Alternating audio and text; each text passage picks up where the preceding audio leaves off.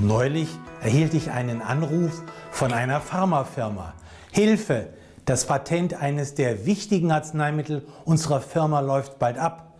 Damit verlieren wir unsere Marktexklusivität, in Englisch Loss of Exclusivity, kurz LOE genannt. Ab Tag 1 werden die Generikafirmen kommen und das Produkt viel preiswerter anbieten. Wir werden wahrscheinlich Millionen von Umsatz und Gewinn verlieren. Was sollen wir bloß tun? Nun, hier ist, symbolisch gesprochen, das Kind bereits in den Brunnen gefallen. Und, um eine weitere Metapher zu verwenden, Weihnachten kam noch nie so überraschend wie dieses Jahr. Zum Hintergrund. Der Patentschutz gewährt dem Innovator Marktexklusivität für die Dauer der Patentlaufzeit. Wirtschaftlich interessant ist nicht die Gesamtlaufzeit des Patentes von üblicherweise 20 Jahren, sondern vielmehr die effektiv nutzbare Laufzeit nach Erteilung der Zulassung, die oft um die 10 Jahre beträgt. Generika manchmal auch als Multi-Source Products bezeichnet, sind Nachahmerprodukte, die nach dem Ablauf der Patentschutzfrist preiswerter und oft wesentlich preiswerter als die Originalpräparate angeboten werden. Dabei kommt es oft zu nach unten gerichteten Preisspiralen.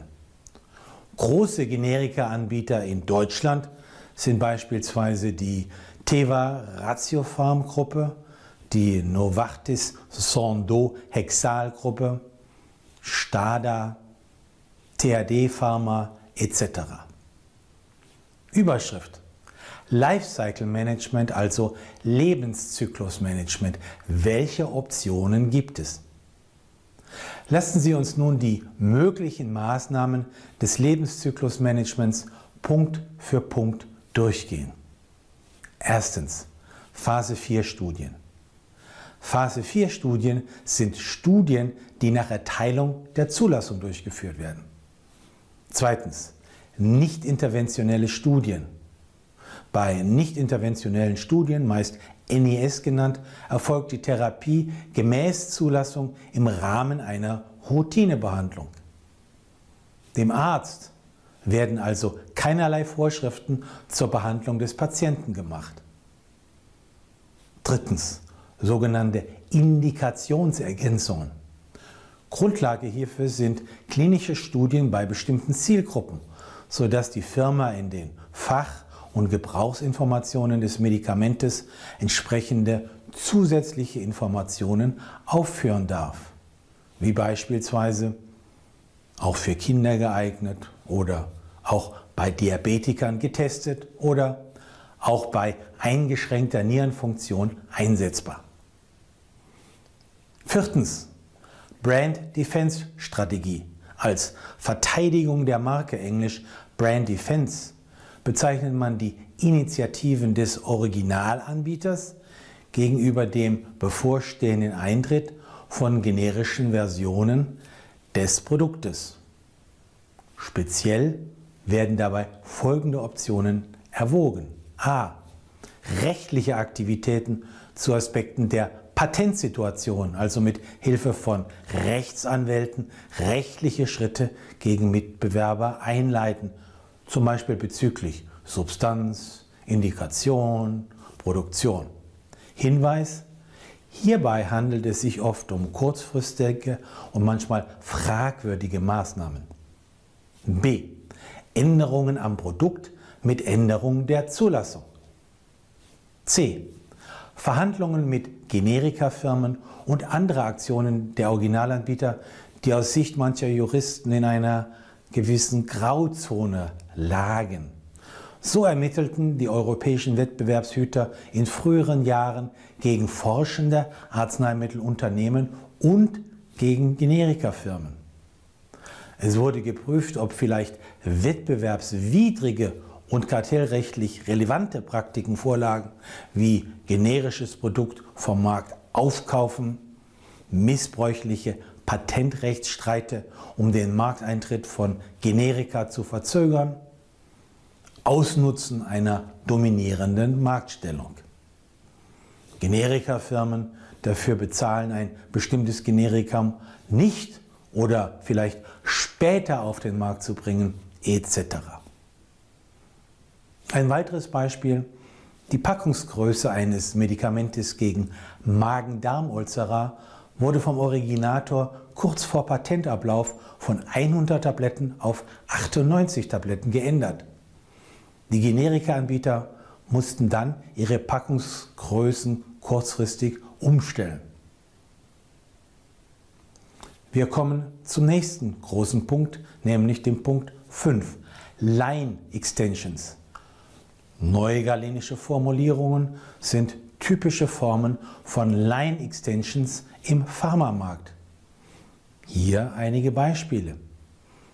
Bei der Prophylaxe von Angina pectoris Anfällen bei koronarer Herzkrankheit waren seit langem Nitrate als Wirkstoff in Nitratspray und Nitratkapseln bewährt. Als neue galenische Formulierung wurden damals transdermale Nitratpflaster auf den Markt gebracht. Für ein bestimmtes Magnesiumpräparat brachte der pharmazeutische Unternehmer folgenden ganzen Reigen von galenischen Formulierungen auf den Markt. Dragés dreimal pro Tag, Kapseln zweimal pro Tag, Lutschtabletten mit Aprikosen- oder Pfirsichgeschmack und schließlich ein Trinkgranulat. Line Extensions können sinnvoll sein, müssen es aber nicht. Sie können auch gewisse Risiken beherbergen, wie beispielsweise das sogenannte Ausfransen des Markenbildes. Das heißt, die Marke wird diffuser und damit weniger unterscheidbar von Wettbewerbsprodukten. Es gibt auch weitere Nachteile. Weitere Nachteile sind höhere Kosten für Produktion und für Supply Chain Management aufgrund der vielen Produktvarianten und der damit verbundenen Komplexität. Ein großer Nachteil ist das Abziehen wertvoller Forschungs- und Entwicklungskapazitäten von der eigentlichen Aufgabe, nämlich der Aufgabe, innovative Produkte zu entwickeln. Wir kommen zum nächsten großen Punkt, nämlich Punkt 6, Kombinationspräparate. Für erfolgreiche Monosubstanzpräparate können im späten Lebenszyklus oder auch als Nachfolger eventuell Kombinationspräparate sinnvoll sein. Dies ist allerdings aufwendig, da hierfür eine neue Zulassung erforderlich ist. Ein Beispiel im verschreibungsfreien Bereich ist Aspirin plus C Brausetablette, also Acetylsalicylsäure plus Vitamin C laut Aussage des Unternehmens Bayer sprudelt schnell gegen Kopfschmerzen und Erkältungsschmerzen mit dem Plus an Vitamin C. Wir kommen zum letzten großen Punkt, dem Switch to OTC-Status, nämlich der Wechsel vom verschreibungspflichtigen zum verschreibungsfreien Arzneimittel, auch RX to OTC Switch genannt. Dies ist eine Option für nur sehr wenige Produkte. Die Anforderungen für die Entlassung aus der Verschreibungspflicht sind nämlich hoch. Hierfür eignen sich nur Wirkstoffe, die bewährt und unbedenklich sind. Beispiele sind das Antimykotikum Cotrimazol, Markenname Canesten, das Abmagerungsmittel Orlistat, Markennamen Xenical bzw. Ali sowie Protonenpumpeninhibitoren wie Omeprazol und Pantoprazol. All dies meist in bestimmten niedrigen Dosierungen über einen sehr begrenzten Zeitraum. Zu berücksichtigen ist hierbei ein rechtzeitiger marketingmäßiger Aufbau der Marke für den Markt der Selbstmedikation. Ein wichtiger Hinweis, die meisten der genannten Optionen brauchen mehrere Jahre der Vorbereitung und Durchführung. Nun, da man ja weiß, wann das Patent ablaufen wird, muss man das rechtzeitig einplanen. Wir kommen zum letzten großen Themenblock. Welche Möglichkeiten haben Sie, wenn Sie nur noch wenig Zeit haben? Hier einige Vorschläge in kompakter Form.